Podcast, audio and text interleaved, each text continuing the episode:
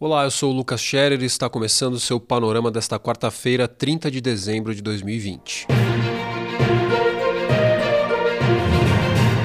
Mês de dezembro já apresenta o maior número de mortes por Covid-19 no Brasil desde setembro, mostra o G1. Os dados do consórcio de veículos de imprensa computou 18.570 óbitos pela doença nos últimos 29 dias. O número fica 40% acima do mês passado.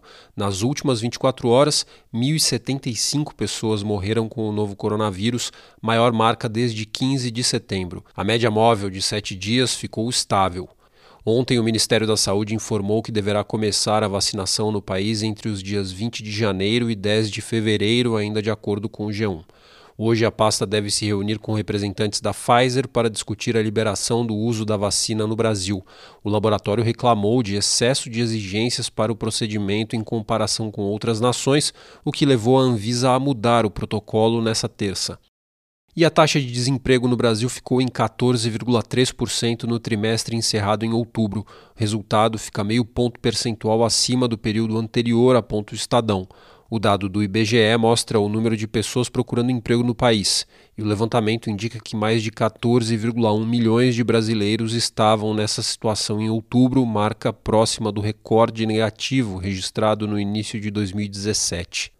As contas públicas tiveram rombo recorde e acumulam déficit primário superior a 699 bilhões de reais até novembro de 2020. Esta é a pior marca desde o início da série histórica em 1997. Em todo o ano passado, o resultado ficou negativo em 80 bilhões de reais.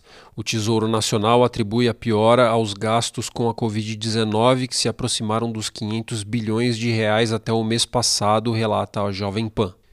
E o IGPM, índice base para o reajuste de aluguéis, teve alta de 23,1% em 12 meses. O resultado é o pior desde 2002, mostra o UOL.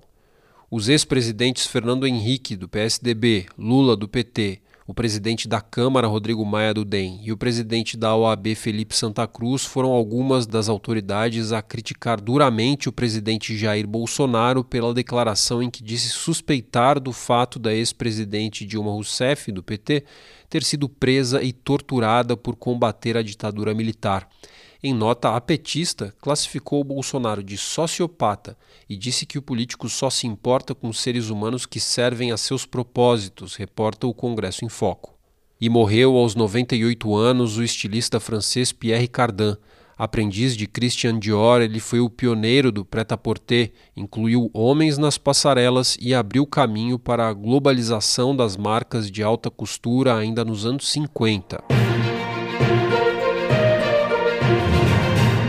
Pelo Brasil, a Câmara dos Vereadores de Goiânia aprovou uma resolução que autoriza o prefeito eleito Maguito Vilela, do MDB, a tomar posse sem deixar a UTI, onde está internado há mais de dois meses por causa da Covid-19. Reportagem do G1 explica que, devido a uma traqueostomia, o político está impossibilitado de falar e poderá se comunicar por meio de sinais durante a cerimônia. A exceção é válida também para outros cargos.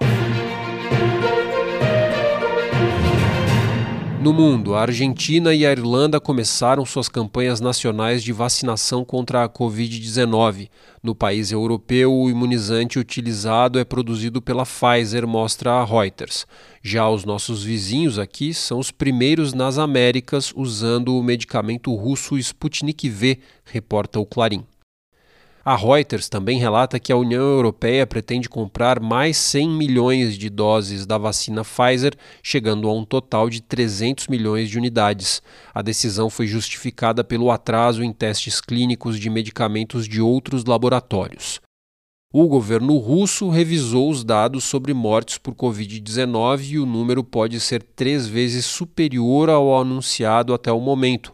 Com isso, o balanço saltaria de 55 mil para 186 mil óbitos pela doença, explica a RFI. A diferença se deve à forma de confirmação das ocorrências, que até aqui só eram computadas depois de autópsia no corpo da vítima. Na China, um estudo indica que o número de infectados pelo novo coronavírus em Wuhan pode ser 10 vezes maior do que o registrado oficialmente. A cidade foi a primeira a confirmar um caso da doença. O Centro Chinês para Controle e Prevenção de Doenças testou parte da população e encontrou uma prevalência de anticorpos de 4,4%. O resultado aponta então para a infecção de quase meio milhão de pessoas, enquanto a contagem oficial está em pouco mais de 50 mil, mostra a CNN. O Panorama é um serviço de curadoria de notícias que utiliza informações coletadas nos sites de veículos de comunicação consagrados em todo o mundo. Esteja bem informado e combata as fake news. Assine em seupanorama.com.